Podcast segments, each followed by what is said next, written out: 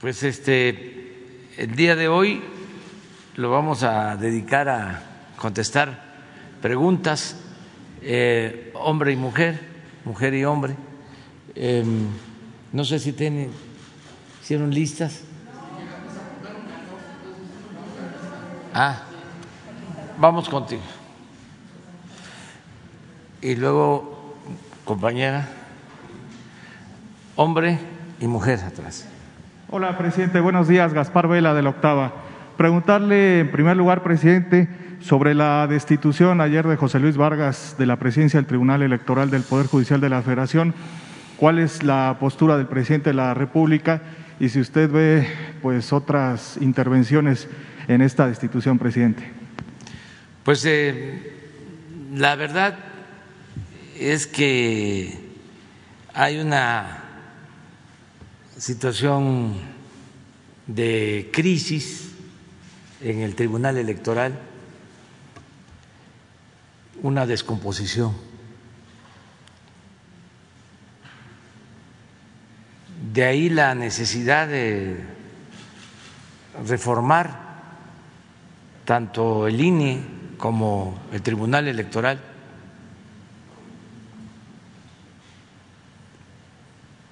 me enteré ayer de que se reunieron los magistrados y destituyeron al presidente. Y resulta que el presidente que eligieron en una ocasión me insultó y lo comento para probar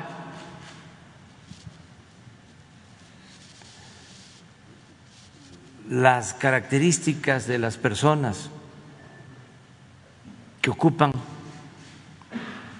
estos cargos tan importantes.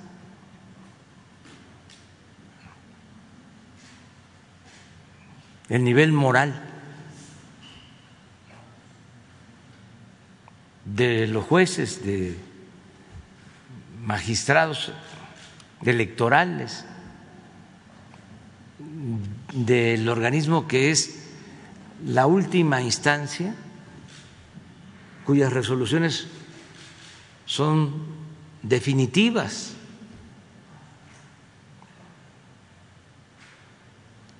Es un organismo clave para la democracia en México. No sé si tienen por ahí el tuit que puso el magistrado, con todo y como lo puso.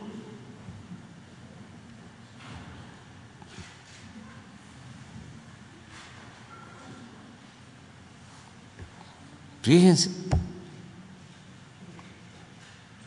que ahora presidente del tribunal electoral.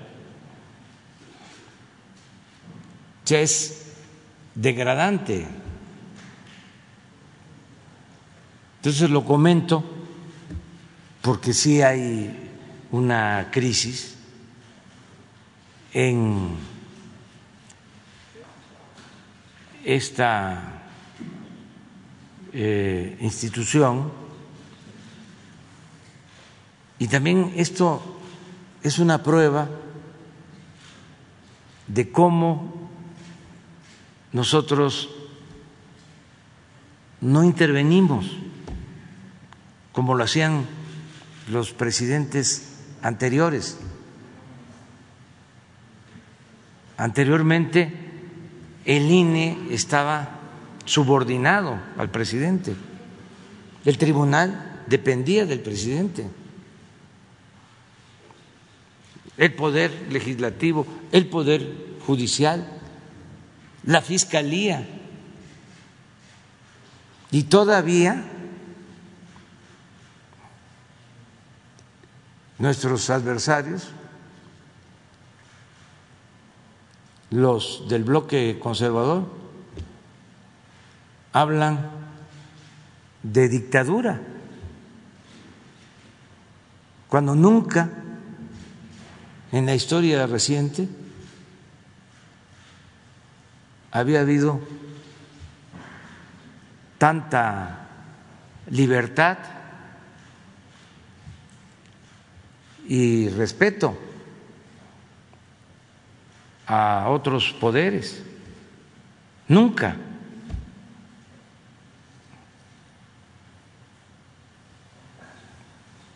Ya, este, quítalo porque es mucho.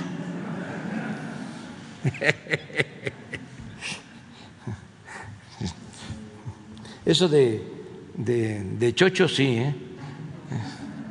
pero lo otro, quién sabe. ¿Usted ve otros intereses, presidente, en esta destitución? ¿Eh? ¿Ve otros intereses? ¿Ve... No, no, no, no, no, no me meto a eso. O sea, este, porque es politiquería. O sea, yo no estoy para eso. Nada más que esto ayuda a comprender el nivel de descomposición que existe en este organismo, en esta institución, y el porqué de una reforma. Pero esto es eh, un corolario de una serie de decisiones que se han tomado en contra de la democracia. Lo que hicieron de quitarle las candidaturas a el representante de Michoacán, al representante de Guerrero, con contradicciones eh, evidentes en sus resoluciones. Primero dicen, el INE exagera y sí debe de sancionarse, pero no quitándoles la candidatura. Eso fue lo primero que resolvió. El INE, que es otro caso,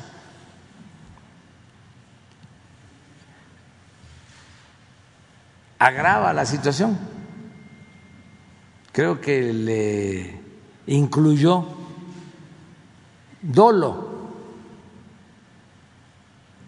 En vez de sancionar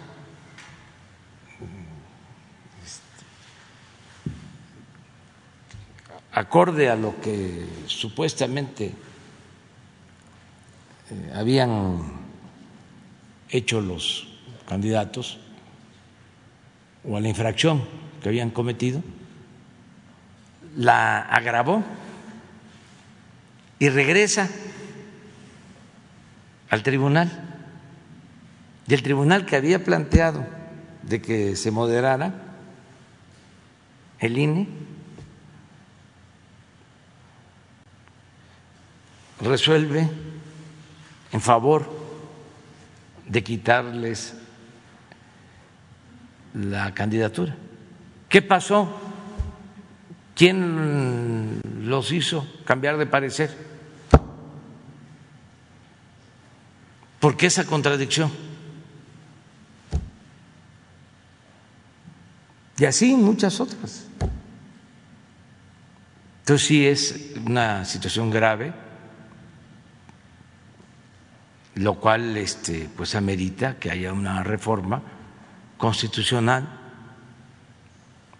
para limpiar los dos organismos, el INE y el tribunal. Y luego lo que cuestan, ganan como dos, tres veces más que yo y están colmados de atenciones, de privilegios.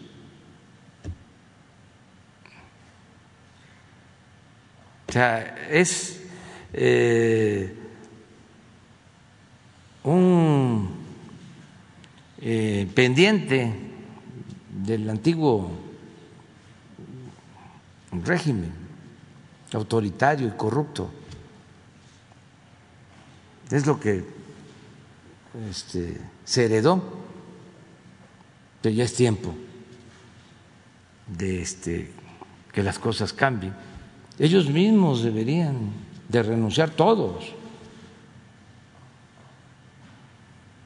por dignidad, por respeto a los ciudadanos.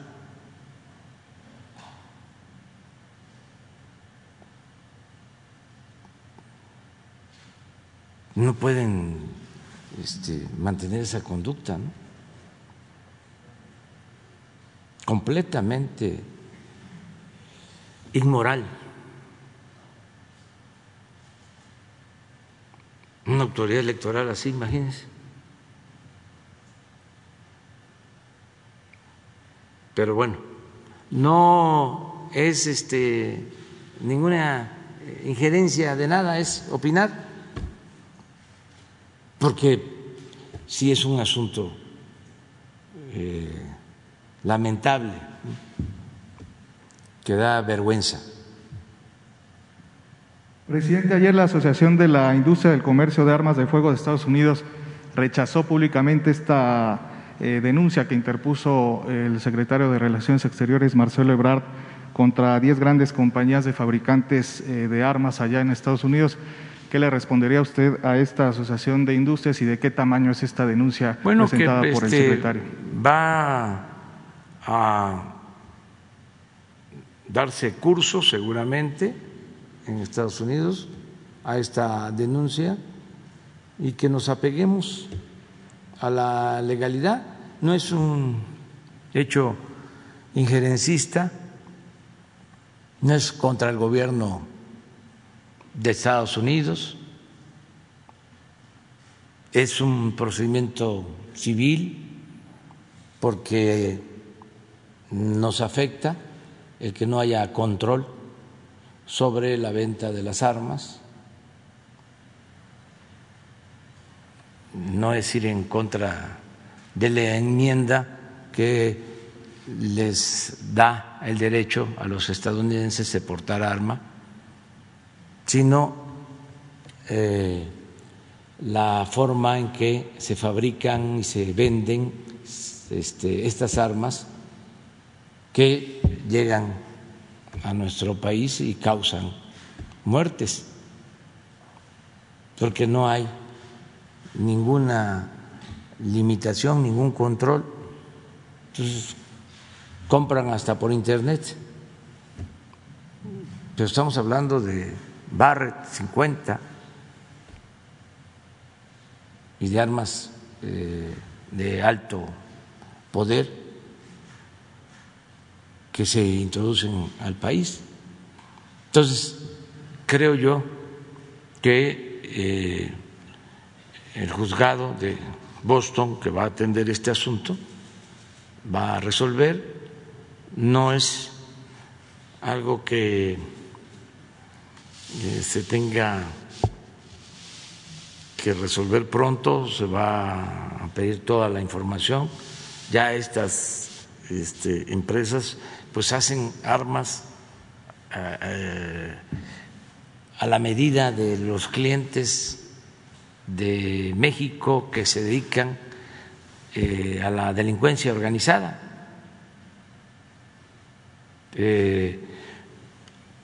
con este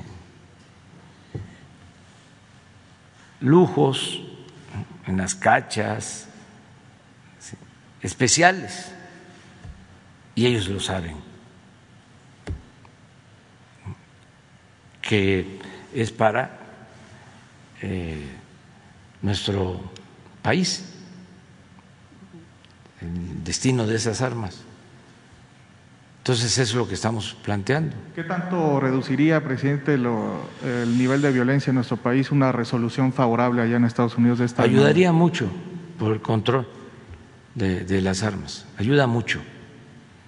Este, pero vamos a ver, es la primera vez que se hace un planteamiento así, cuidadoso, con apego a la legalidad y respetuoso de la independencia y de las leyes de Estados Unidos.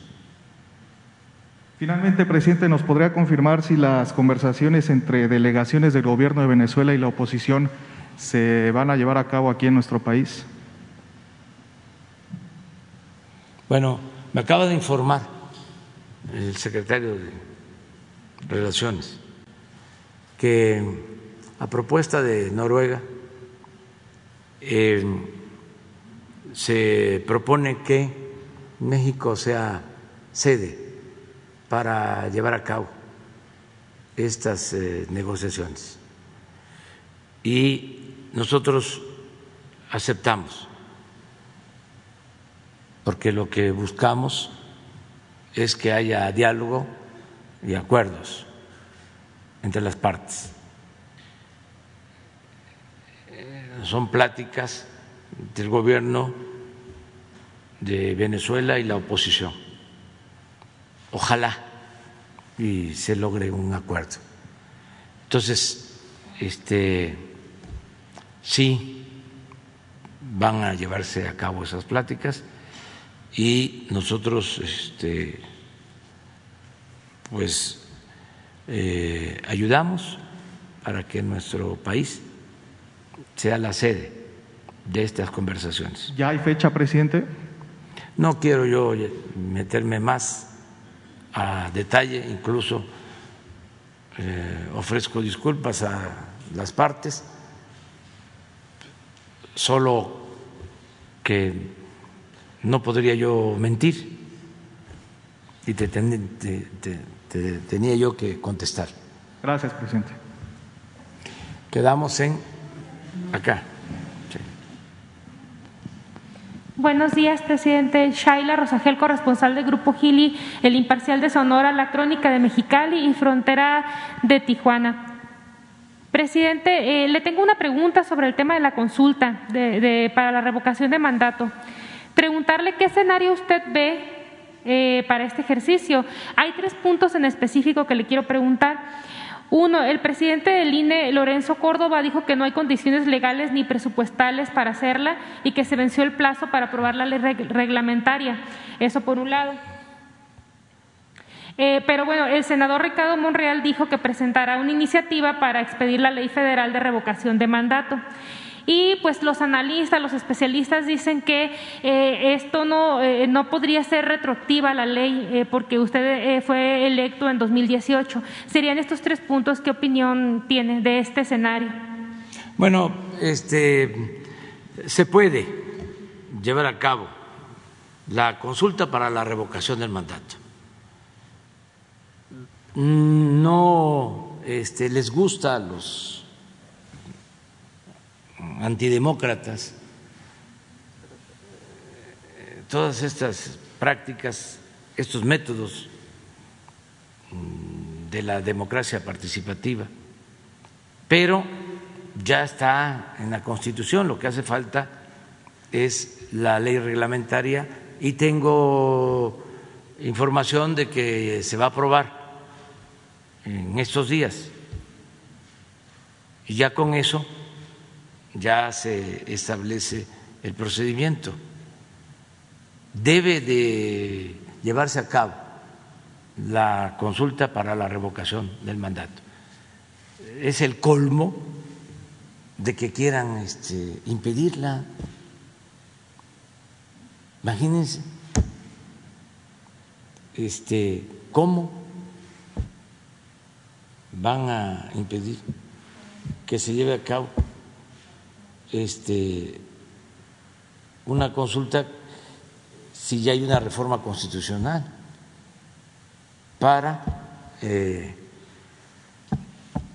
llevar a la práctica la revocación del mandato. Falta la ley reglamentaria, bueno, pues eso ya se va a aprobar.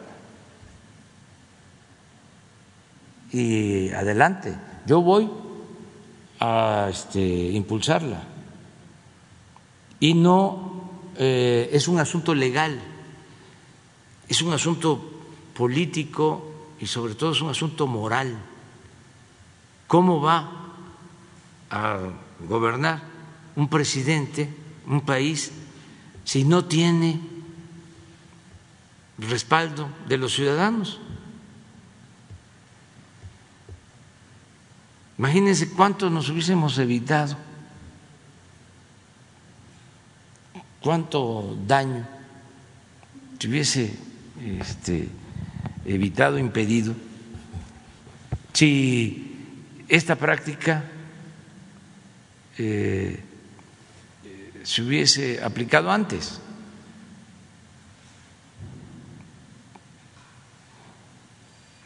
Entonces, vamos a la revocación del mandato. El pueblo pone y el pueblo quita. Y que no le tengan miedo al pueblo. Y que pues, este, eh, promuevan la democracia.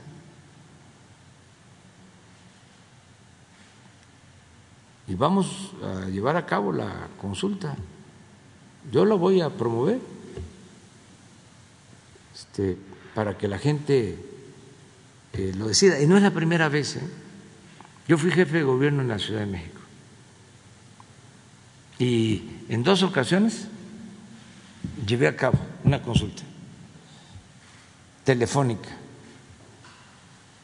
para que la gente eh, se expresara si quería que yo siguiera o que me fuera. Dos consultas. No es una cosa nueva. Creo en eso. Lo tengo propuesto desde el 2000, que fui candidato a jefe de gobierno.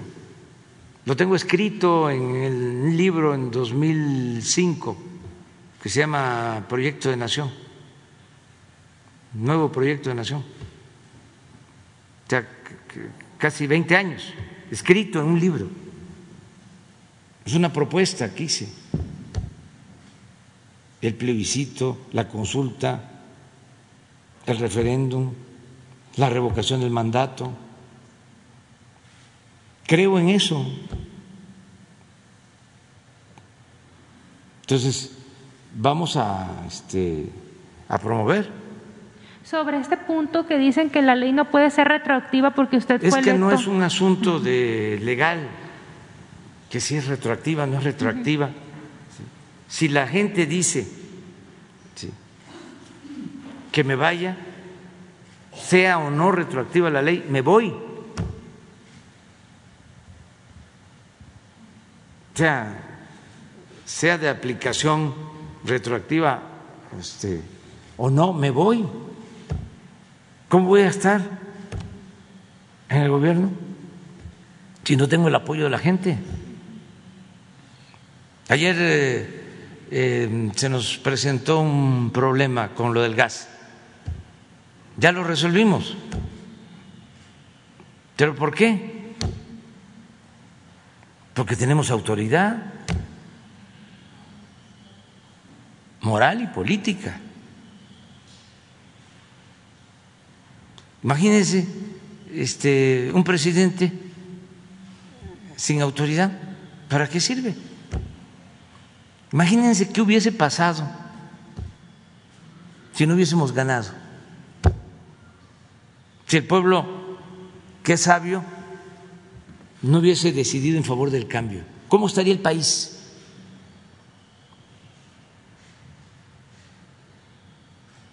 ¿Cómo hubiesen enfrentado el problema de la pandemia? ¿Se hubiese vacunado a todos por igual? ¿Se hubiese actuado pronto? ¿Se hubiesen comprado las vacunas? Por poner un ejemplo, ¿iba a seguir la misma corrupción? Estaríamos en una situación de ingobernabilidad terrible, como en otros países. Entonces no es un asunto legal únicamente, es un asunto moral, es un asunto de dignidad, de principios.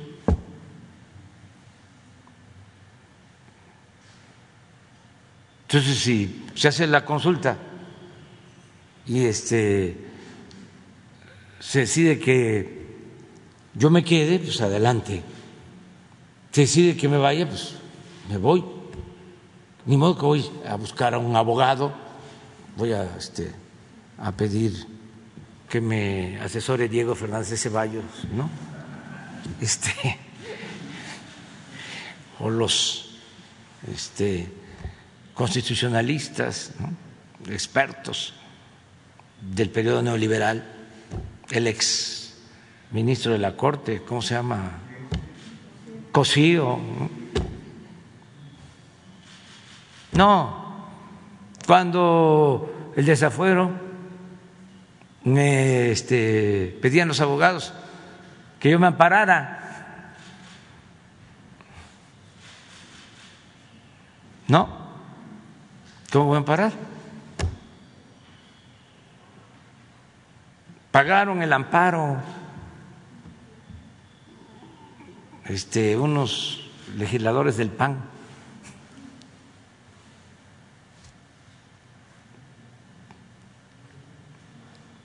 Porque este, eh, querían que yo actuara de esa forma. Yo admiro a a Martin Luther King y en su lucha por la igualdad de los derechos civiles, muchas veces fue a la cárcel y lo metían a la cárcel porque supuestamente se había pasado un alto y nunca aceptó ampararse.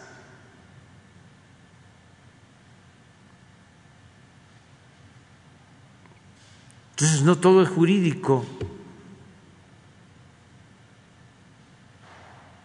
Este es asunto que tiene que ver con los principios, con la dignidad.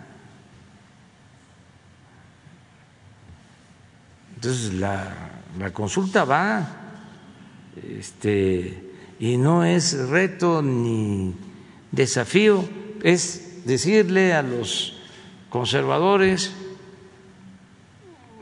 a los del bloque conservador, que en vez de estar eh, este, insultando y haciendo labor de zapa, que convoquen a la gente para que participen en la consulta y que de manera pacífica, en forma democrática, se este, resuelvan, diriman las diferencias, dándole al pueblo siempre su lugar, escuchando al pueblo, respetando al pueblo, que es el soberano. Es que esto les cuesta muchísimo.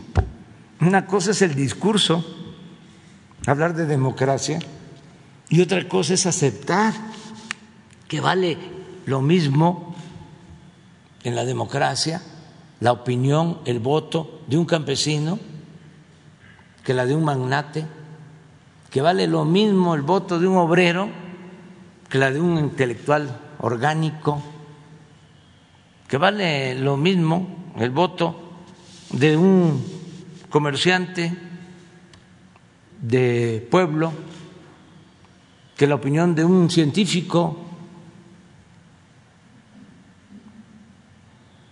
Entonces a la élite le molesta eso. No lo externan porque son muy hipócritas, pero realmente se sienten superiores. Eso se advierte cuando se elige a un indígena para que sea diputado, mujer u hombre, y dice, ¿cómo va a ser diputado, un indígena. Si tiene que ser una gente eh, con grado académico, que sepa de leyes, se les olvida que los diputados son representantes populares y se les olvida de que todos eh, tienen conocimiento, tienen sabiduría, tienen cultura, todos, y que una cosa es la educación y otra cosa es la cultura. Y lo más importante para tener un cargo es la dignidad. Imagínense los que han estudiado en Harvard o en otras universidades del extranjero y aprenden a robar. ¿A eso van? ¿O ayudar a que roben otros y que ellos reciban migajas del botín? ¿Para qué? Entonces, estudiar este, en esas circunstancias. Pero existe esa mentalidad. Entonces, es una mentalidad elitista, clasista, racista. Entonces, que participe toda la gente, todo el pueblo, somos iguales ante la ley y también este, somos iguales en cuanto al ejercicio de nuestros derechos. Entonces, eso es lo que puedo contestar. Muchas gracias, presidente. Ya en una segunda pregunta sobre el anuncio que, que hizo eh, sobre el programa que va a haber para eh, los baches en el país, solucionar el problema de los baches en el país, preguntarle si e, este programa ya se va a incluir en el presupuesto de 2022 qué monto, si ya tiene más o menos el monto que se va a asignar para el programa y cómo se van a poner eh, de acuerdo, o sea, eh, cómo van a elegir a las ciudades que van a ser candidatas, digamos, a, recibir esos apoyos ¿no? de los municipios y en los estados. Y, por ejemplo, en Hermosillo, bueno, usted ha, ido a Hermosillo, este, el problema de los baches allí, según el INEGI, es la segunda ciudad donde los ciudadanos más reportan, ¿no? 99.8% dicen que que tiene este problema de los baches, le ganó ahí Cuautitlán Izcalli. Entonces, bueno, preguntarle esto. Pues este estamos ya este, viendo cómo le vamos a hacer. Eh, lo mejor es que sea tripartito, que participen los gobiernos municipales, los gobiernos de los estados y el gobierno federal es un programa para ciudades. Este, y sí es una necesidad sentida. Un presidente municipal este lo cuestionaron mucho, lo cuestionaban por los baches y hace poco. Y un ciudadano le decía, pues es que paso en la mañana y el bache. Y regreso y el bache. Entonces le contesta, pues ya no pases por ahí. Eso le contestó el presidente municipal. Entonces se volvió pues una polémica, ¿no? Este, por la respuesta. Y luego me dicen que va el presidente municipal a un estadio en una final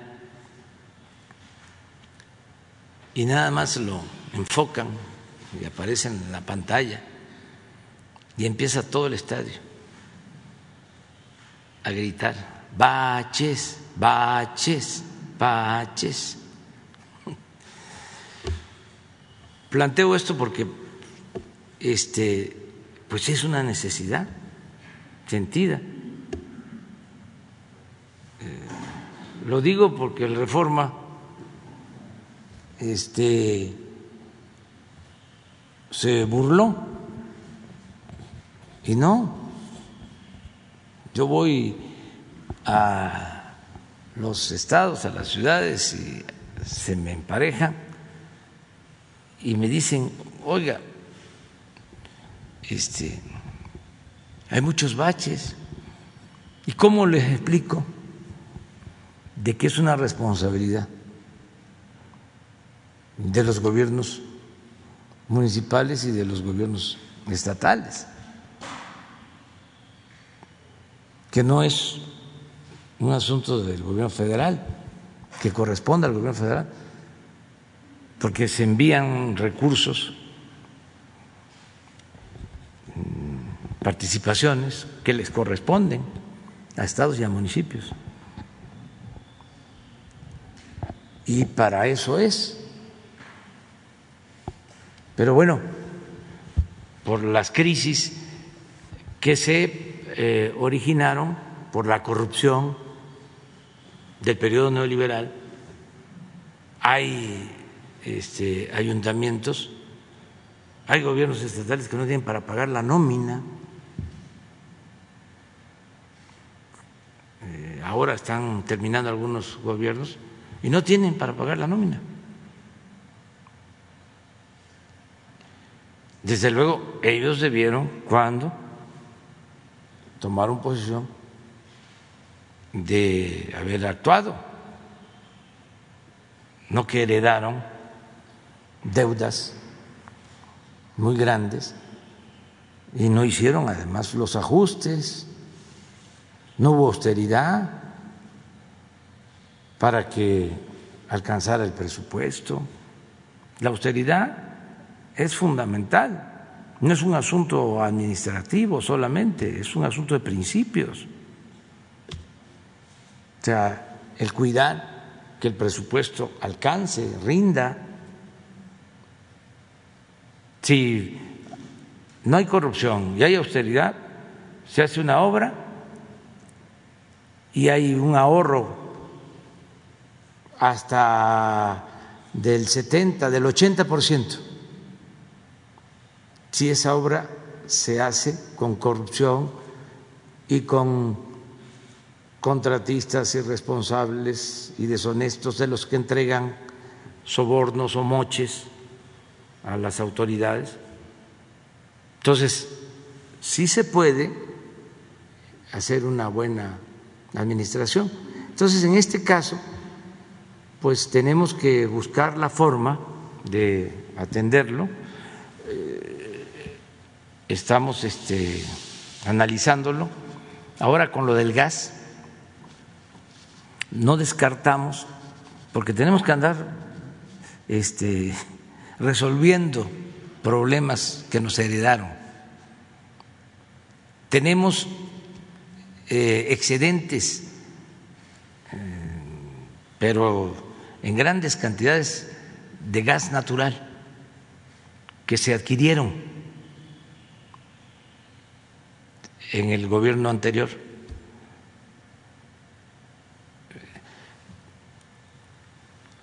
Tenían dos negocios, realmente uno, y el otro lo inventaron o sea, porque este, así actuaban. Entonces inventaron de que se necesitaban 12 plantas termoeléctricas, que no se necesitaba, al menos 12. Era cosa de modificar la ley para que las plantas de la Comisión Federal pudieran generar energía, que les dieran despacho, no el trato que se les dio este, de dejarlas hasta lo último y subir toda la energía de las plantas particulares a la red.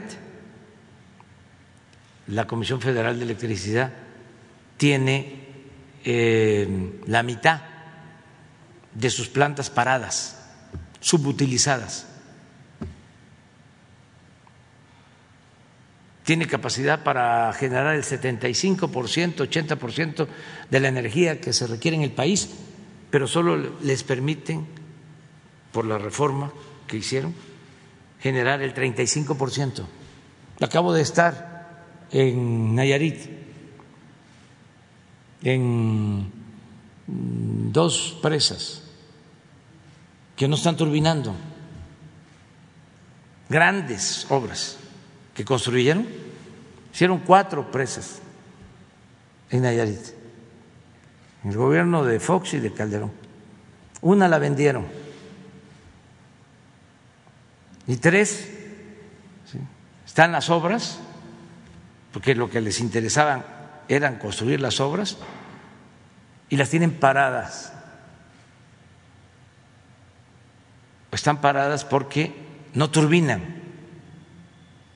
Bueno, entonces, eh, en el gobierno anterior se pensó de que hacían falta 12 termoeléctricas.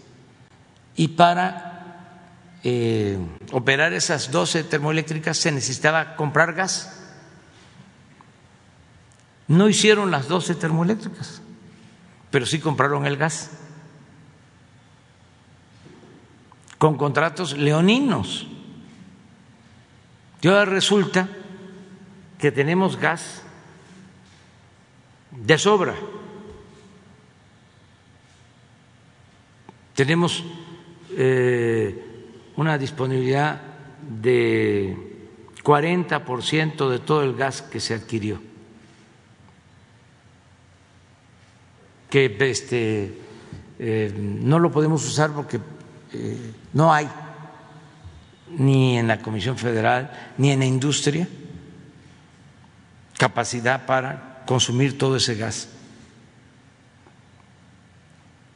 Al mismo tiempo estamos importando gas LP. Entonces,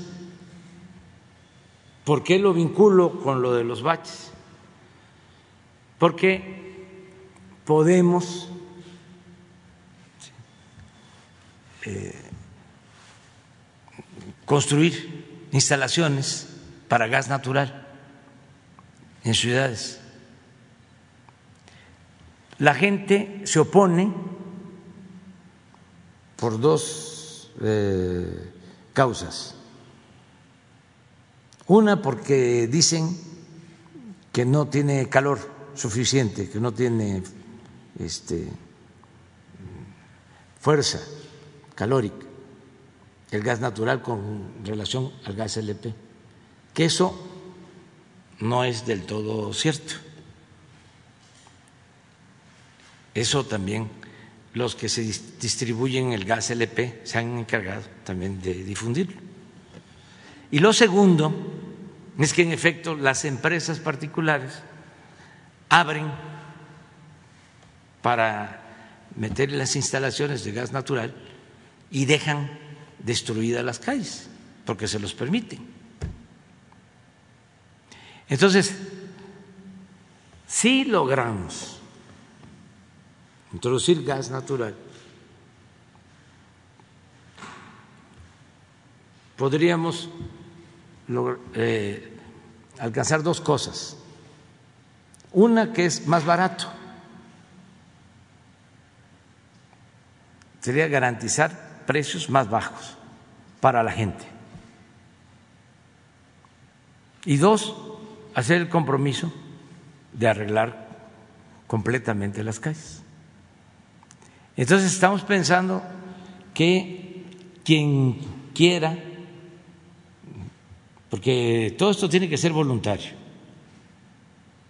no vamos a iniciar un programa y nos paran los vecinos y entonces este, se pierde dinero del erario. No. Tiene que hacer acuerdo entre todos. Esto conviene. Esto nos beneficia a todos, explicarlo. Y lo aceptamos y en esta colonia estamos de acuerdo. Y nos llevaría tiempo, desde luego, la instalación pero vamos avanzando. en eso. De todas formas, necesitamos un programa para este, resolver el problema de los baches, que no es estar tapando este, los baches, eh, hacer lo mismo, este, estar este, gastando en mantenimiento, este, poniendo eh, tierra y, un poco de emulsión asfáltica y viene de nuevo las lluvias y de ahí está el bache. No, sería un plan para que este, con una buena técnica se vayan haciendo este, hasta calles de concreto, siempre y cuando se tenga drenaje, se tenga agua y si este, lo deciden los vecinos, pues el gas. Esto ayudaría que ya no se requieran eh, cuatro mil, cinco mil unidades para distribuir cilindros y el precio. Podríamos vender mucho más barato el gas. No lo descartamos eso, o sea, lo estamos analizando. De todas maneras, el gas bienestar se va este, a eh, convertir en realidad. Va a haber el gas bienestar. Yo quiero eh, agradecer a los eh, distribuidores de gas que entendieron ayer mismo de que no es posible llevar a cabo un bloqueo y dejar sin gas a las familias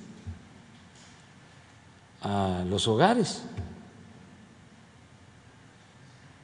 Y este les agradezco que hayan actuado de manera responsable. Y lo mismo eh, pido a los comisionistas. Ya nosotros estábamos actuando, estamos actuando, porque es un asunto de seguridad nacional y es un asunto que tiene que ver con la economía del pueblo, con la economía nacional también. Pero ya se resolvió el problema.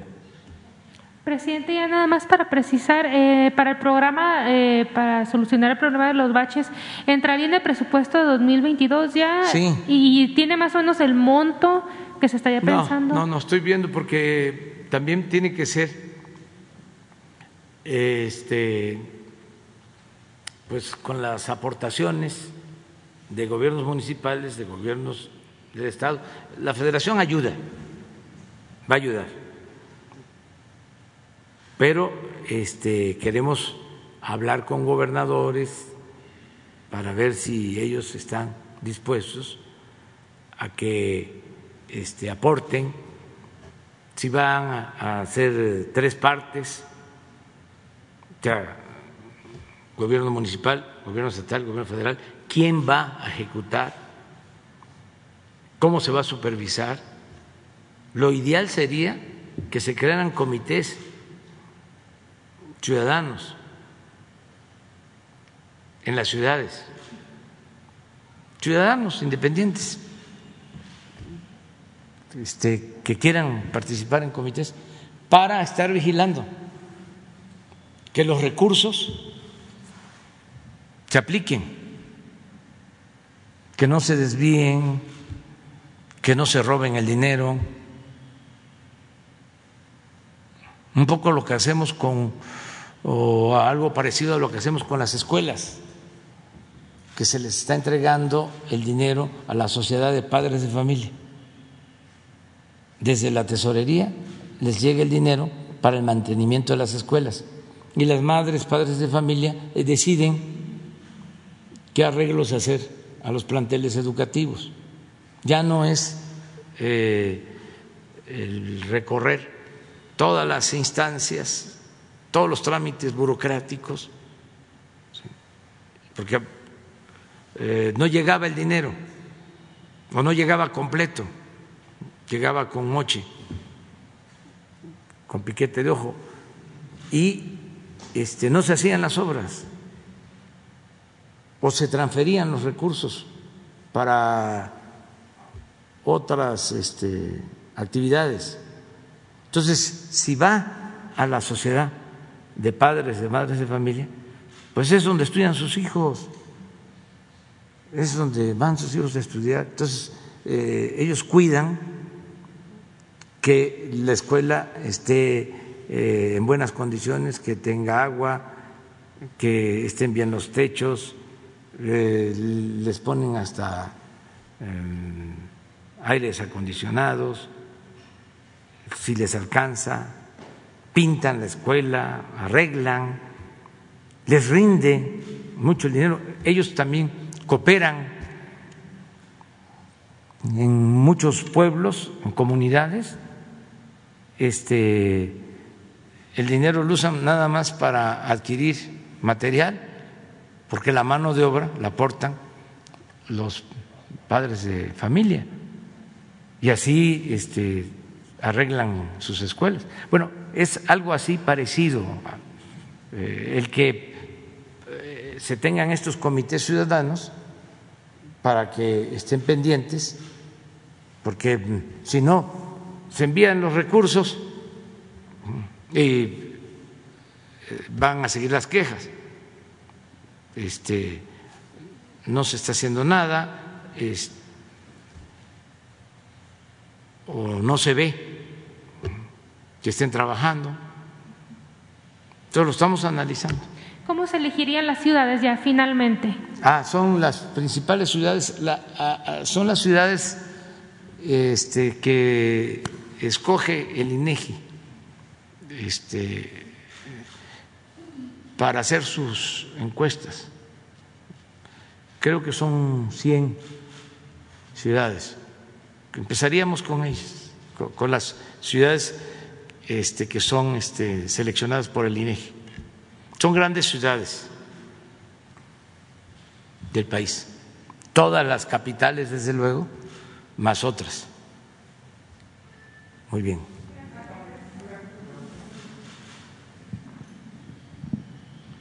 Buenos días, señor presidente. Alberto Marroquín Espinosa, de JF Informa desde Cancún, frecuenciacat.com y desde mi portal informativo es ahoraam.com. Presidente, hablando esto de, instituciones, de casos de corrupción, eh, tengo un, caso, y son varios, pero voy a citar uno que tengo toda la información, de un caso de abuso de autoridad, usurpación de funciones, despido injustificado, y le voy a citar uno, uno en particular.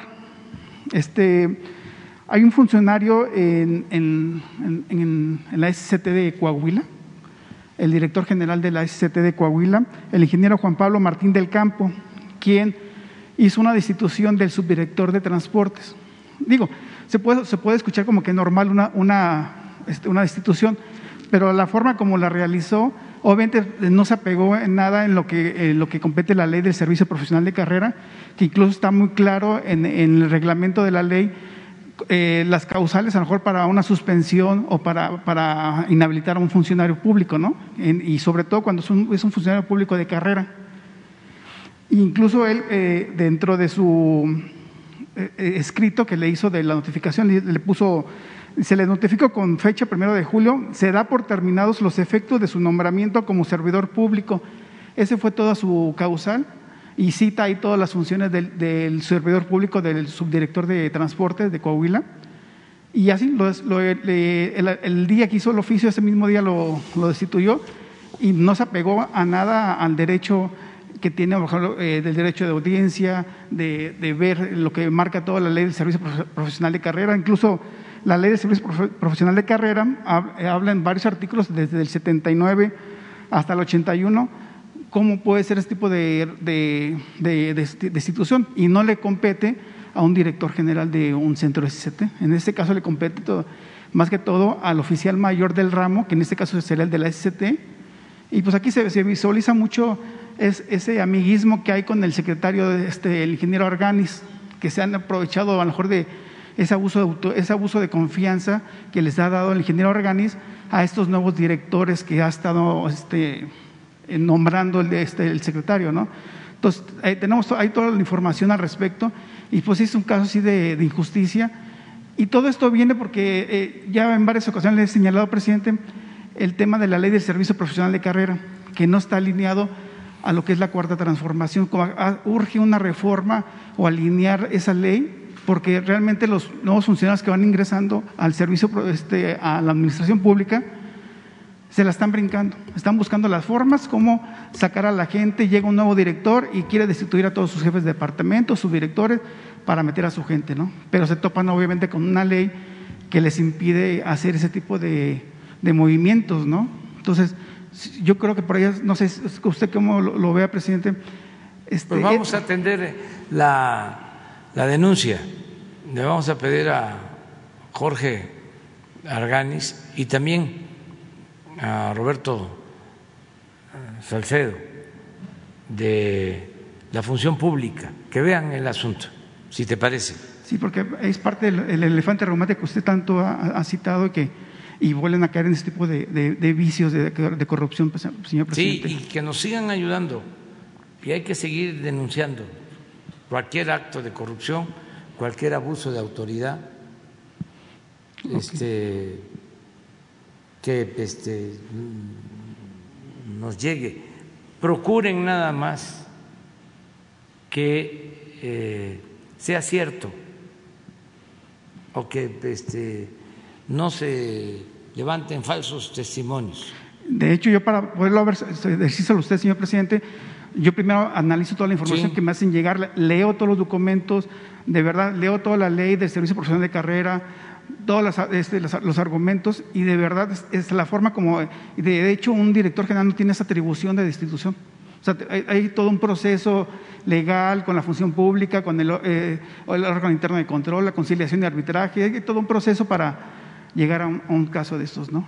Sí, sí, eso es lo que nosotros este, pedimos y eh, les agradecemos por este, hacer las denuncias porque así eh, todos mm,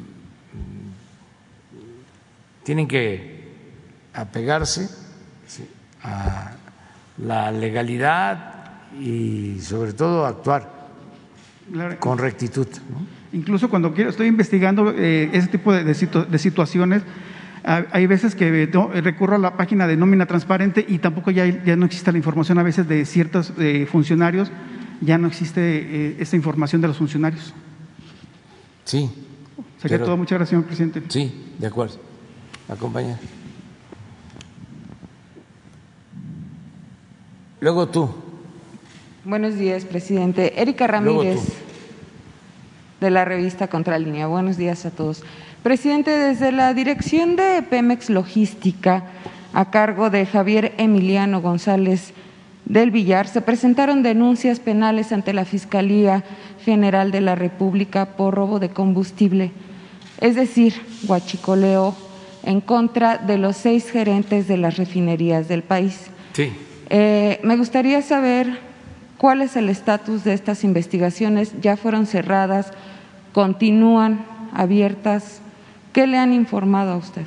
Continúan eh, algunas, otras ya se cerraron porque no se encontró que fuesen culpables, que fuesen responsables. Este, yo creo que la misma dirección jurídica de Pemex podría informarnos sobre la situación de estas denuncias. Les vamos a pedir a ellos. ¿Esto no ha entorpecido el trabajo de la secretaria de Energía, Rocío Nale? No, no. Este, miren, en el gobierno en general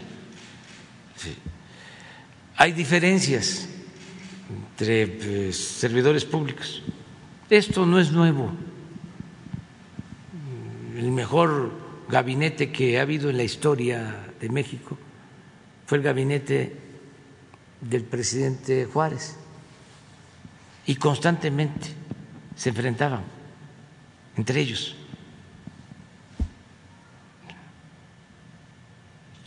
como Onforio, Campo, Prieto y Lerdo, constantemente.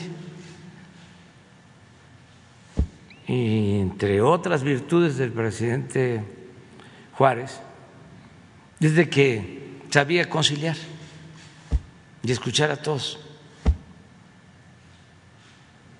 Y le renunciaban. Y había libertades. Yo creo que el presidente Juárez tuvo como 10 o 15 secretarios de Hacienda en todo su este, mandato, en situaciones muy difíciles. Entonces sucede en el gobierno actual que a veces hay diferencias entre el consejero jurídico y la secretaria de gobernación, con la secretaria de gobernación, con la secretaria de seguridad pública, o em, el secretario de Hacienda con la secretaria de Economía, o eh, la secretaria de Energía con el director de Pemex. Y hay libertades. Entonces son criterios distintos, pero eso no impide el avance del gobierno. Lo mejor es que no haya diferencias. Lo bueno es que cuando hay un asunto delicado, se cierran filas. Por ejemplo, ayer, con lo del gas, todos, juntos, director de Pemex, secretaria de Energía, secretario de Defensa, secretario de Marina, secretario de Gobernación, consejero jurídico, todos ahí.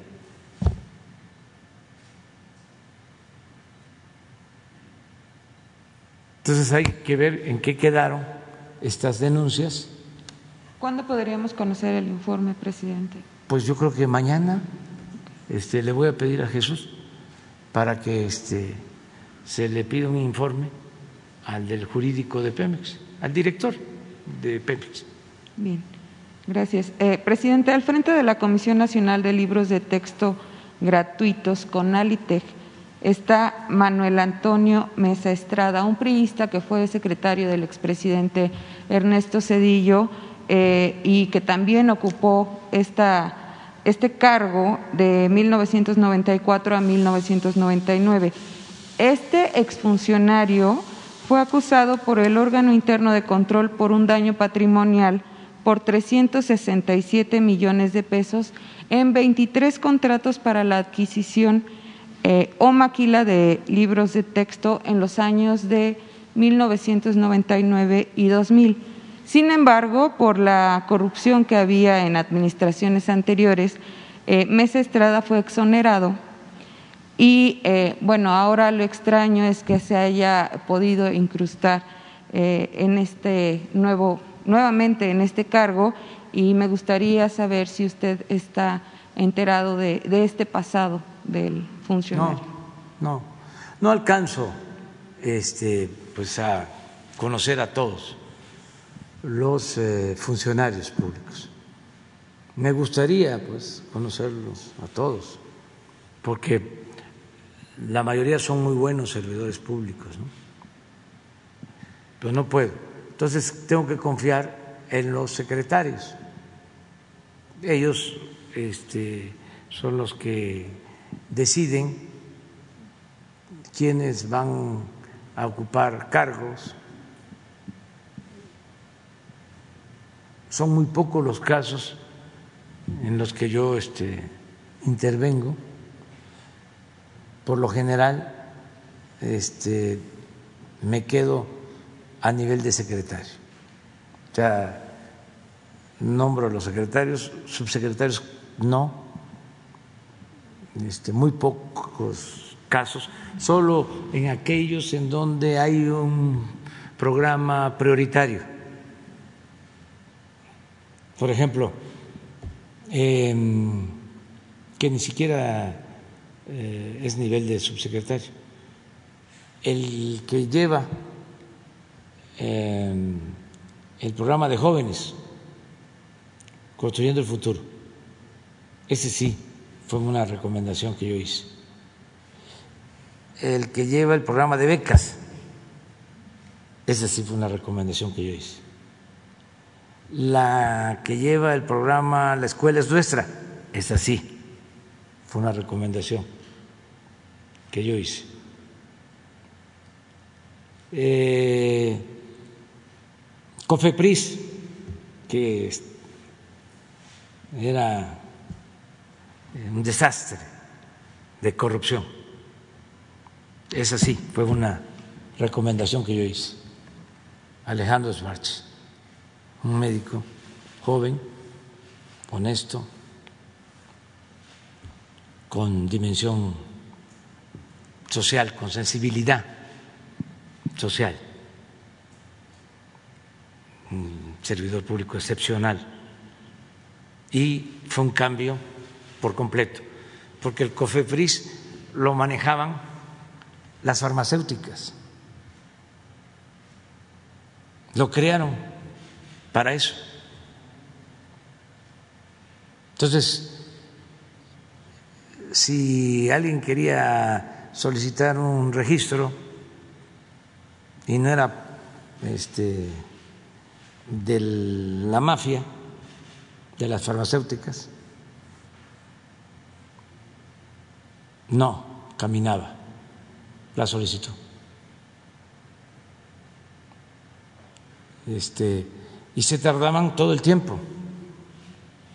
Ahora hemos podido avanzar con la autorización para el uso de vacunas porque la COFEBRIS está en manos de Alejandro Sbarch. Ahora estamos por dar la autorización a la vacuna moderna.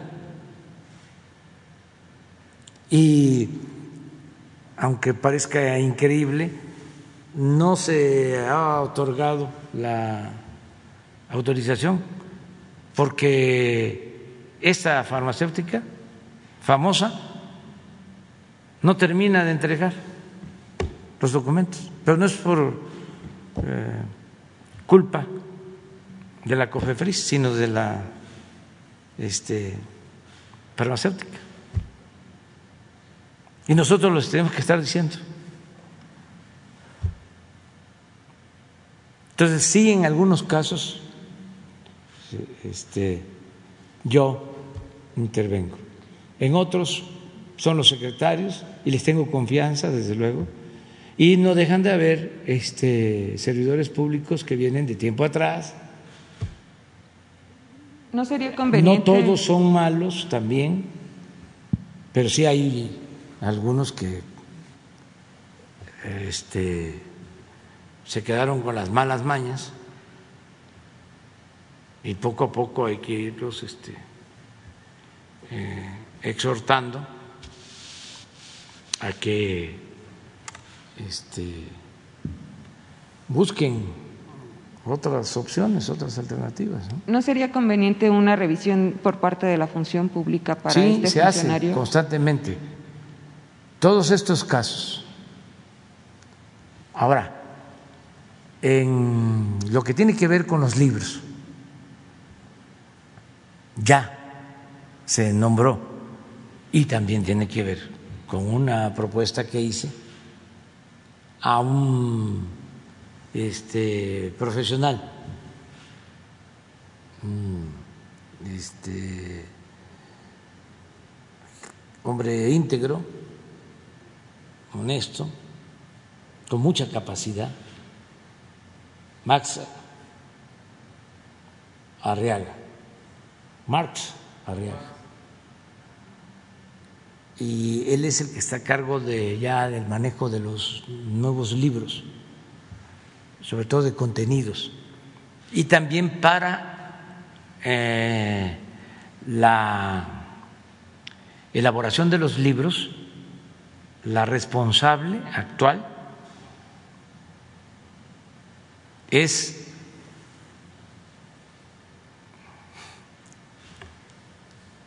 una mujer que este quiero mucho, estoy ya ven que el COVID sí deja algo de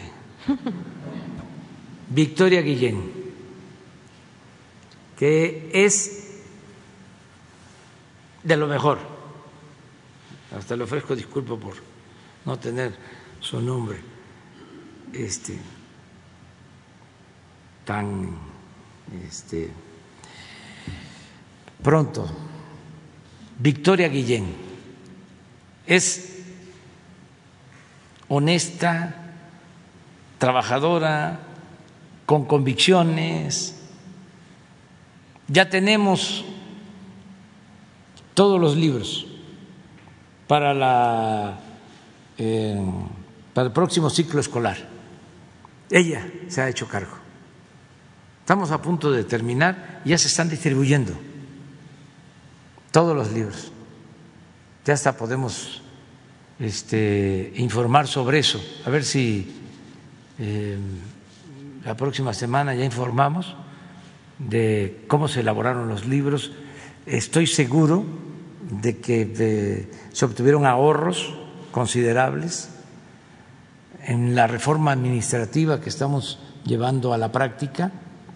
Ya Victoria Guillén va a ser la única responsable del manejo de las imprentas, porque hay como tres o cuatro imprentas en el gobierno. Hay imprenta en Hacienda, hay imprenta en Gobernación, hay imprenta en Educación Pública, porque así era antes, ¿no? Cuando puede eh, haber una sola este, dirección encargada del manejo de las imprentas del gobierno. Cada secretaría tenía su oficina de derechos humanos, cada secretaría tenía su oficina de comunicación social. Ahora es Jesús,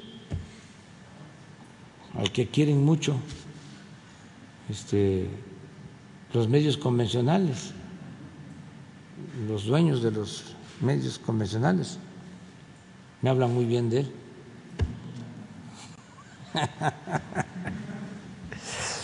que no tiene la culpa él. También porque este no la culpa es de todos desde el pueblo que quiere democracia, que quiere transformación, no es culpar a ninguna persona, es que ya son otros tiempos. Entonces, no es que este, no nos caigan bien los del Reforma o los del Universal, los de Televisa. No, no, no, no, no, no, no. Es un asunto este, que tiene que ver con el interés público no es nada personal. Es que eh, tenemos ya que renovar todo lo relacionado con los medios. Ya por último, presidente, está en la congeladora el procedimiento de evaluación de la conformidad NOM 223 que responde a la fabricación de quesos y esto afecta a 200 mil productores, pequeños productores porque es una herramienta comercial para ellos.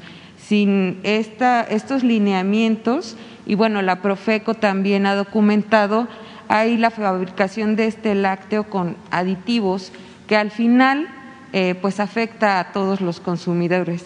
Si nos pudiera hacer algún comentario al respecto. Pues vamos a pedir la información y que resuelvan pronto sobre la norma.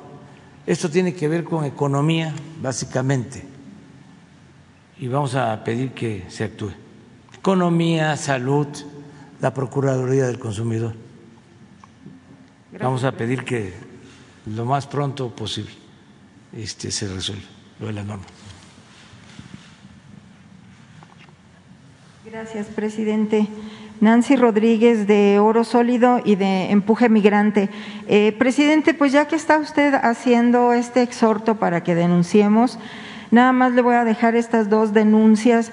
Este, no sé si usted quiere hacer algún comentario al respecto.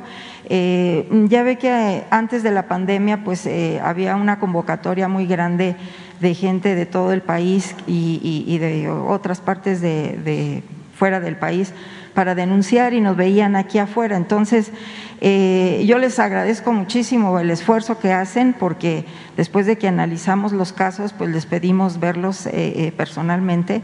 Y vinieron de Coahuila, toda una familia, un señor con su esposa, sus dos hijos, es dueño de un camión que lleva y trae personal del norte del país de Coahuila y pues ahorita, familia, eh, perdón, este eh, presidente, eh, con el pretexto de que ya en aduanas ya no dejan fayuca, que le llaman este, mercancía ilegal, pues les están pidiendo ya derecho de piso. Y no nada más es a él, sino que también a los propios gente que viene aquí a la Ciudad de México a comprar mercancía, este, les están extorsionando. Entonces, este, pues le dejo eh, los datos, aquí, aquí están, se los dejo. Y, pues es allá en Coahuila, en Nueva Rosita, en la carretera federal Nueva Rosita, Allende, en Coahuila en el kilómetro 53, pasando el punto de revisión de la Sedena. Y son elementos de la Fiscalía General de la República. Incluso eh, me anexan también eh, notas sobre eh, que el fiscal ha dicho que no tienen derecho a hacer retenes la Fiscalía General de la República. Entonces, este, pues se deduce ellos, no, no nada más son ellos, sino es en toda eh, la zona. Entonces, le dejo esa denuncia. Y también eh, fueron otros trabajadores de Tabasco que también vinieron aquí, incluso ya transmitimos las dos denuncias en, nuestros canales y son 280 despedidos de Tabasco eh, que desde el 2010 no les han eh, reinstalado, pero pues ahora ven la oportunidad con usted de que pueda interceder con el gobernador para que los atienda. También aquí le dejo los datos este, ahí viene todo detallado. Eh, esas serían eh, las primeras eh, denuncias, presidente. Y bueno, mi segundo tema, presidente, también fíjese que vino una representante de Puerto Rico, que es una colonia asociada de Estados Unidos, no tenían cónsul por parte de México, ya tienen ahorita un año, pero pues ella también este, pues, eh, en representación de, eh, hay más de 300 mil mexicanos en Puerto Rico, eh, presidente, y pues también demandan el Banco del Bienestar y obviamente también pues su credencial para votar del INE porque quieren participar, este, insisten muchísimo en la próxima revocación de mandato quieren participar. Eh, pero fíjese, eh, presidente, que también eh, en este mismo tema quiero comentarle que el canciller Marcelo Ebrard ya puso en marcha el pasado 26 de julio un plan que le llaman emergente en el consulado de Nueva York por todas estas denuncias de maltratos, ¿no? Entonces, este, fíjese que este plan ya es insuficiente porque pues ya se les llenó la gente allí en el consulado. Entonces, eh, presidente, esto es em, pues muy dramático para nuestros hermanos migrantes porque está poniendo y está exponiendo que se necesita una reestructura de los consulados, no nada más un apoyo de llevar personal. En Nueva York hay un millón y medio de mexicanos pero son 50 consulados. Entonces, eh, estamos hablando del consulado de Sacramento, de Las Vegas, donde también están vendiendo eh, las eh, citas entre 50, 100 y 200 dólares. Entonces, lo cual está revelando, presidente, pues toda una reestructura. Y sabe que lo más importante ahorita que quiero plantearle, y sí le voy a pedir su opinión, es que el gobierno de Joe Biden eh, ahora por el COVID-19 aplicará un monto de dos billones de dólares para los hermanos migrantes. Entonces, este, pues se está hablando de apoyos de, de mil hasta quince mil dólares por persona y les están pidiendo el pasaporte. Entonces es uno de los eh, eh, este, problemas que se tienen en los consulados. Entonces, este, pues eh, sí, presidente, están siendo rebasados ya los consulados y, pues sí se necesita tomar medidas más estrictas para darle respuesta a nuestros hermanos migrantes. Estamos hablando de ya, usted lo comentó hace unos días, 38 millones de hermanos migrantes y obviamente dicen este, ese dinero, pues hacia dónde va, pues hacia nuestras familias en México, ¿no? Eso, eso sería este. Los dos asuntos este, sobre denuncias este, con Leti, con Leti Ramírez, ahora mismo, lo de Coahuila y lo de Tabasco. Y también vamos a ver lo de los consulados y mandamos un saludo a todos los hermanos de Puerto Rico. Este, sí, a los mexicanos y también a los puertorriqueños, este, que son hermanos nuestros. Sí, sí, sí. Este, vamos a escuchar algo, ¿no? Distinto. No, sí, sobre el tema de Puerto Rico. Vamos a escuchar a Javier Solís o a, no, Marco Antonio Muñiz, en Borinque. Vamos a escucharlo, ¿no? Se los dedicamos a ellos. ¿O qué quieren seguir preguntando? Espérense. Pues, digo, eh, ahora seguimos, pero a ver, y le pedimos autorización y si no, pues este, tenemos que pagar los derechos.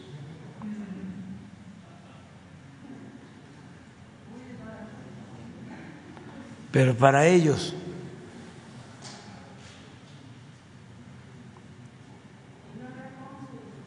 y que no falten los cónsules. Eh, la verdad es que nuestros paisanos nos siguen ayudando mucho.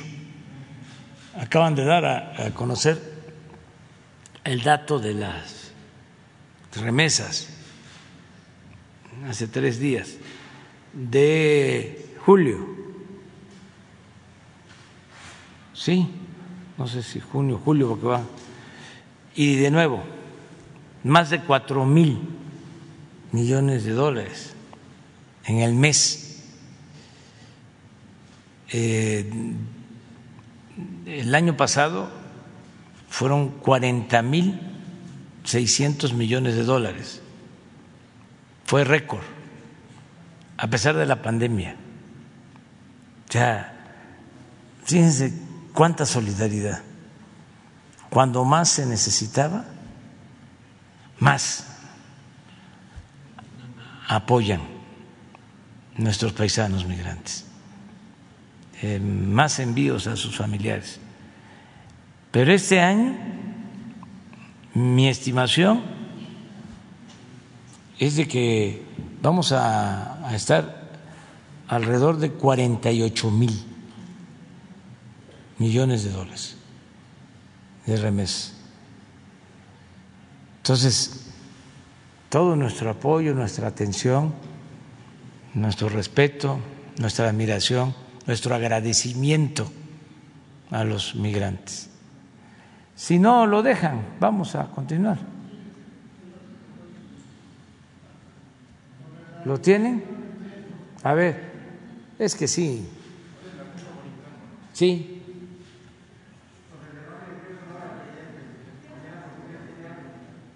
Ahora vamos.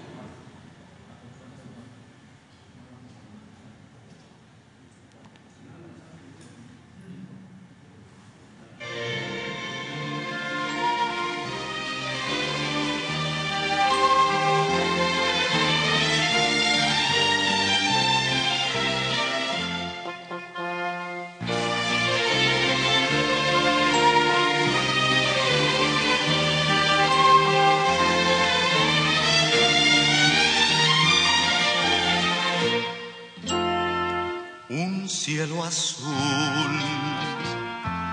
un claro sol. en su pensamiento todo un Ese es, mundo lleno es así. de felicidad. Desde el principio. ¿Qué voz de este señor? va?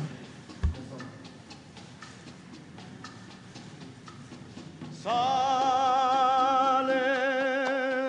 loco de contento con su cargamento para la ciudad, sí, para. la ciudad.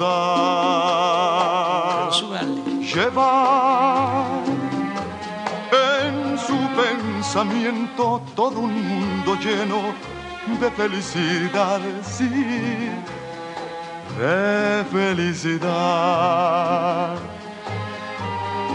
Piensa remediar la situación del hogar que es toda su ilusión, sí. Y alegre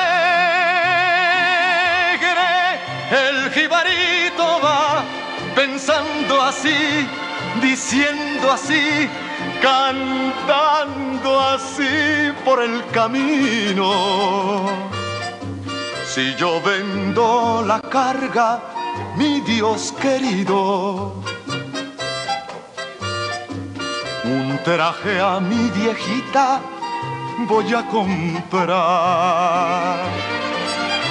Y alegre también su yegua va al presentir que su cantar es todo un himno de alegría. En esto les sorprende la luz del día. Y llegan al mercado de la ciudad. Pasa la mañana entera sin que nadie pueda su carga comprar. Ay, su carga comprar. Todo, todo está desierto, el pueblo está muerto de necesidad. Ay, de necesidad. Se oye este lamento por doquier en mi desdichada Borinquen sí. Y triste el jibarito va pensando así, diciendo así, llorando así por el camino. ¿Qué será de Borinquen, mi Dios querido? ¿Qué será de mis hijos y de mi hogar? Borinquen,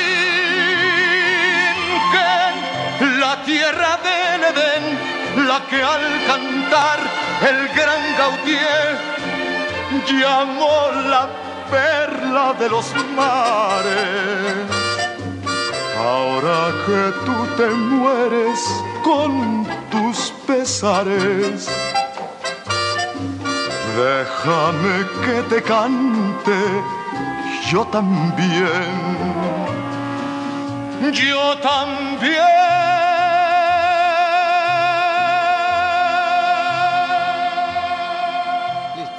Ahora sí. Vámonos. Buenos días, señor presidente. Raúl Hernández del Barlovento, del Concepto Integral del Comercio Exterior. Le informo que me falta traer documentos a Jesús para los casos que le planteé la vez pasada de mi intervención. Eh, eh, CNEAM, que es un, CNEAM ha pedido, el, Comunicaciones y Transportes ha pedido la cancelación del sindicato. Está un litigio ahí y este lo de oceanografía que también es un caso muy grave y en fin eh, no voy a perder mucho tiempo en eso eh, El corredor interoceánico es un sueño de mucho tiempo, señor presidente. Eh, según yo, tiene 500 años. Eloy Martínez es un artesano de Oaxaca, un tejedor de cintura, de tapetes bellísimos, tapetes que, que él no ha podido ya vender. Tiene muchos problemas ahora, no solamente él, sino muchos artesanos oaxaqueños que no han podido eh, transitar este problema económico y de pandemia y están con muchos problemas. Sin embargo, eh, Eloy Martínez es un señor de Teotitlán del Valle que nació el mismo día que usted, con cuatro o cinco horas anticipado. Le admira a usted mucho y es un seguidor de su trabajo. Ve con asombro la construcción del tren Maya, los otros tres ramales. Eh, se emociona con el corredor interoceánico, aunque sabe perfectamente, se sabe perfectamente excluido del trabajo de las empresas proyectadas en ese, lugar, al igual que todos los artesanos. Eloy Martínez nació el mismo día que usted, le repito, pero con algunas horas antes, según cuenta. A su edad no será, no será contemplado por las empresas programadas. Tampoco Eloy quiere trabajar en esas empresas, él es artesano. Y eh, como muchos otros, y quieren ver, no quieren ver morir sus culturas ancestrales con más de 500 años de resistencia. El corredor interoceánico, nuevamente le digo, es un sueño de muchos, de muchos, de muchos personajes, desde Moctezuma. Moctezuma, hay datos de que él buscaba el corredor transísmico. También Hernán Cortés en la carta, en la cuarta carta de relación al rey, le pide, le, informa que va a buscar el, tránsito de mercancías por el istmo de Tehuantepec. Así nace Coatzacoalcos. Y el enviado de, Hernán Cortés, pues este, trató de conquistar y de juzgar a los indígenas mexicanos, a los, perdón, a los, a los mijes, por ejemplo, y correteó a un grupo de indígenas mijes que estaban compuestos por niños, mujeres, ancianos. Ellos escaparon a la sierra y se quedaron al borde de un precipicio. Cuando los españoles pensaron que ya tenían eh, eh, ganada la batalla, los mijes se tiraron por el abismo. Eso habla de esa resistencia de esa gente, como los chimalapas también, de ese istmo de Huantepec. Los españoles pensaron, perdón, tal vez explica el nacimiento de la nao de China, señor presidente, que utilizó el, el, puerto de Acapulco con una bahía natural y cada jueves de Corpus venían aquí a la Plaza Mayor para, con las mercancías que traían de, de Oriente.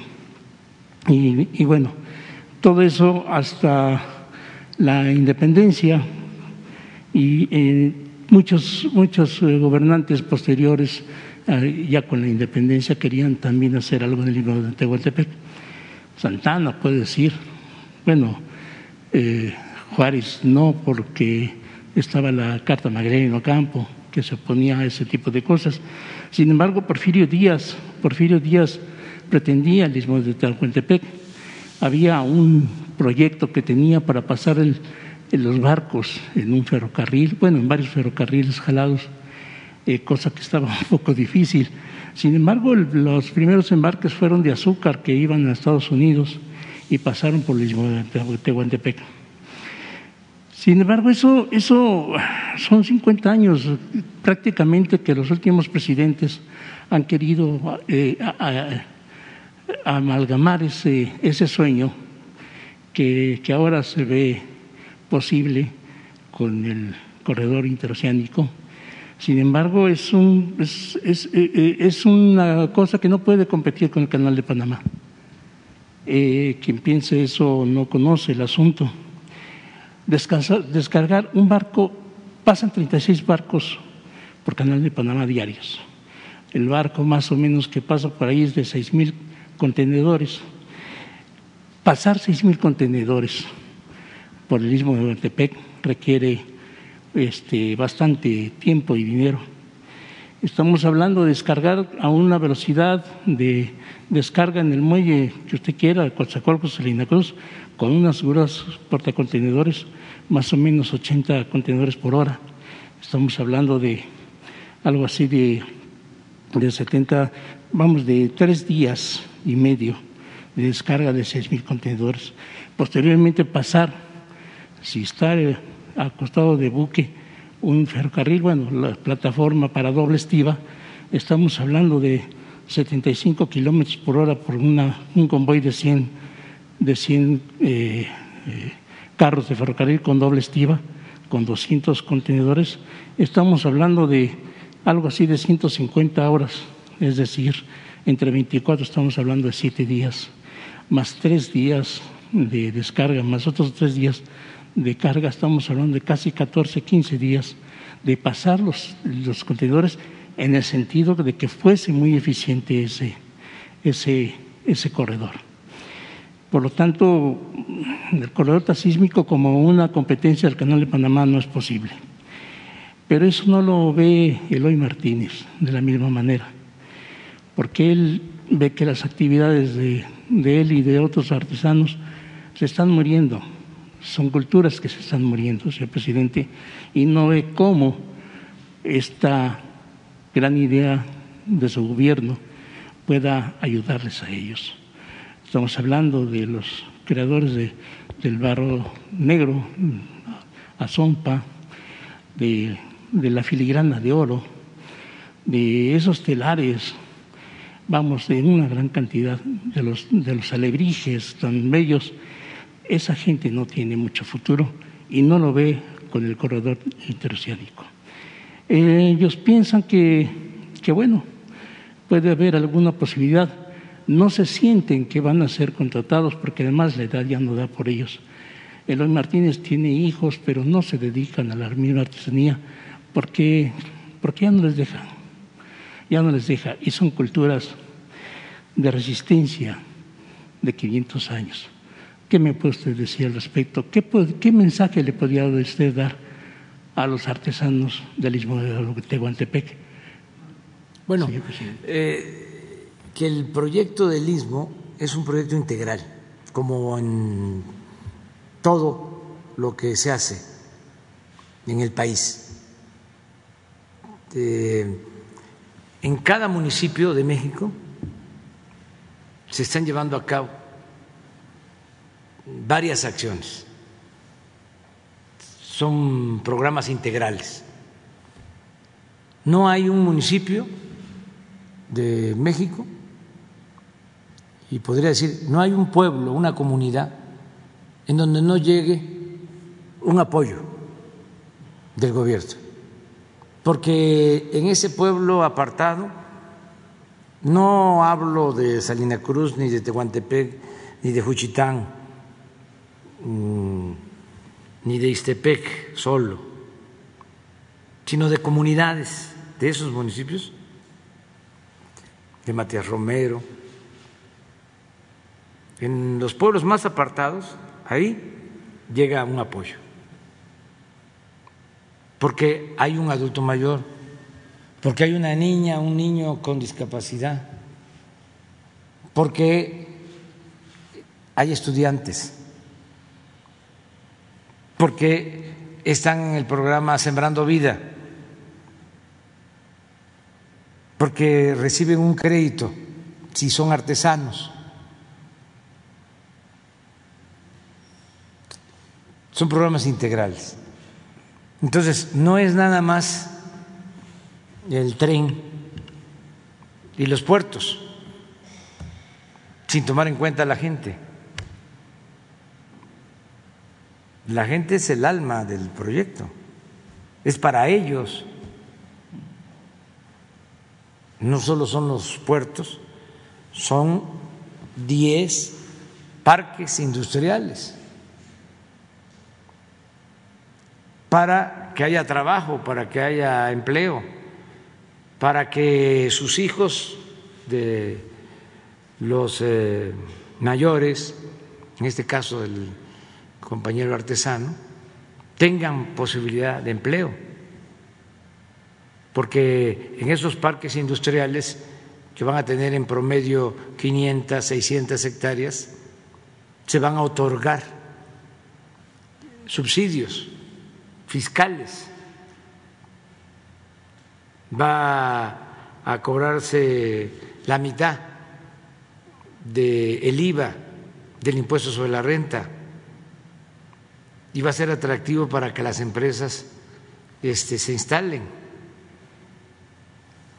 Además, aun cuando demore el traslado, la ubicación estratégica del istmo permite muchos ahorros, no solo de tiempo, ahorros económicos, porque tú que sabes de marina mercante, este tienes información de el costo en combustible de las grandes embarcaciones. Son las que más contaminan. Combustibles consumen y por lo mismo son las que más contaminan. Sí, en el mundo. En el mundo, en los mares del mundo. Sí. Entonces, eh, entre menos tiempo esté en los barcos, menos combustible, menos contaminación y los contenedores que se trasladen de Salina Cruz a Coatzacoalcos en el ferrocarril, este, aún demorando, de todas maneras, en costos para el transportistas, el transportista, van a significar una opción, una alternativa. Con todo respeto, señor, no es así. No, si no fuese así, no se hubiese hecho Manzanillo, ni Lázaro Cárdenas. Manzanillo es el puerto del Pacífico de más tráfico eh, ya tiene eh, más movimiento que Veracruz. Sí. Porque toda esa historia que este, planteas y además que es cierta, hasta Porfirio Díaz, que fue el que creó el, el puerto de Salina Cruz y el de Coatzacoalcos y el ferrocarril. Sí con Pearson, un contratista inglés, que fue el mismo que construyó el puerto de Veracruz. Pearson Sansons. Sí. Así es. Este, en ese entonces no tuvo éxito porque Asia no era lo que es en la actualidad. Entonces, el comercio marítimo de Asia hacia América es importantísimo. Entonces, eh, dile a mi tocayo, el artesano, que lo felicito porque este, nació en 1953. Sí. Y que le mando a decir de que para orgullo nuestro, de él, y de mí y de muchos otros, este, nacimos en el mismo año, nada más que en otro siglo, en que nació Miguel Hidalgo. Mm. Miguel Hidalgo nació en 1753 mm. y en 1853 nació José Martí. Y en 1953 nació mi tocayo artesano. Sí. Y, el, y quien está hablando. Y muchos otros que han de haber nacido. Claro. Quiero, quiero agregar algo. Bien, bien, quiero agregar algo, señor presidente. Eh, eh, México es un gran país con artesanos increíbles. Estamos hablando de, si no, si no me equivoco, 66, 67 culturas, etnias y riquísimas culturas que no deben de morir. Hay, hay posibilidades de exportar esos productos a Europa, por ejemplo. Hace algún tiempo yo encontré un, un, sistema de tiendas del tercer mundo, se llamaban, había 35 mil tiendas en Europa con productos artesanales y no había un solo producto mexicano. Quise hacer algo por allá, no logré mucho porque me faltaba, entre otras cosas, habilidad, no sé exportar. Pero conozco el asunto y los puertos mexicanos adolecen, creo que están prácticamente cooptados por, por transnacionales. Muy pocos productores mexicanos pasan por puertos y artesanos menos. Eh, le hago un llamado porque sinceramente creo, eh, no, no creo que pase más barato los contenedores por el mismo de Oaxaca que por, por Panamá, eso sí se lo puedo demostrar que sí puede ser una buena idea si es sin bond, o sea, que sean mercancías que pasen, se armen en el, corredor y salgan por otro lado. Eso me parece que sí es bastante eficiente y es una buena, es una buena idea. Y, creo que ese sería el secreto. Yo agradezco mucho lo que usted sí, ha dicho. Vamos a ayudar a los artesanos siempre, porque son artistas. Son culturas que no deben de morir. Sí, eh, tiene que ver con la grandeza de México, con la grandeza cultural de nuestro país. Eloy eh, Martínez quisiera que sus hijos trabajaran, trabajaran en la artesanía, que no se fueran a una fábrica, que si no trabajaran ahí. Sí, sí, sí. Pero y, estamos ayudando y vamos a seguir apoyando. Muchas gracias, señor. Muy bien. Muchas gracias. Me tengo que ir, tengo un desayuno. Este. Voy a desayunar con el eh, ministro presidente de la Suprema Corte de Justicia.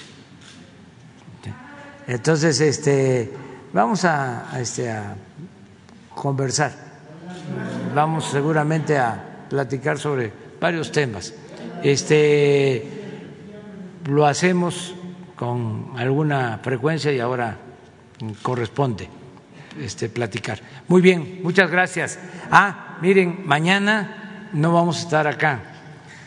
Vamos eh, a llevar a cabo la conferencia en eh, Los Cabos, en eh, Baja California Sur, mañana. y el fin de semana vamos a estar también visitando Colima. O sea, vamos a Baja California Sur, vamos a Colima y vamos a Chihuahua, a Ciudad Juárez. Vamos a estar en tres estados el fin de semana. Eh, todavía no resolvemos, hoy se va a decidir si el lunes también la reunión de seguridad se lleva a cabo en Chihuahua y la conferencia en Chihuahua. En ese caso nos veríamos aquí de nuevo el martes. Si no, nos vemos el lunes. Este, hoy, sí, este, al mediodía les informa ya sobre esto. Si nos quedamos en Chihuahua para hacer la reunión de lunes temprano, ¿sí? yo entiendo, Carmen, que este, eh, pues ustedes que nos acompañan, que les agradecemos mucho pues tienen también que ver lo del pasaje, los boletos, ¿no? Este, tienen que tener el programa. Pero en este caso eh, estábamos dudosos, este, pero eh, es muy probable que sí, que el lunes estemos en Ciudad Juárez también, que eh, la reunión de seguridad y la conferencia se lleven a cabo desde Juárez, aunque yo voy a estar un día antes porque voy a Villa Ahumada. Este, sí, a ver. Sí, Villa y voy a estar en Juárez. Vamos a inaugurar instalaciones de la Guardia Nacional en la frontera y es probable que estemos también el lunes. Nos vemos entonces. ¿Mande? ¿Con el ministro del decreto del 15 de septiembre? Ah, pues es probable que platiquemos sobre eso. Este si hace falta que el poder judicial nos ayude. O sea, este, sí. Sí. Sí. Sí, sí, sí. Antes había esa tradición en los pueblos que el día 15 en la noche, como lo hizo este el cura Hidalgo, se liberaran presos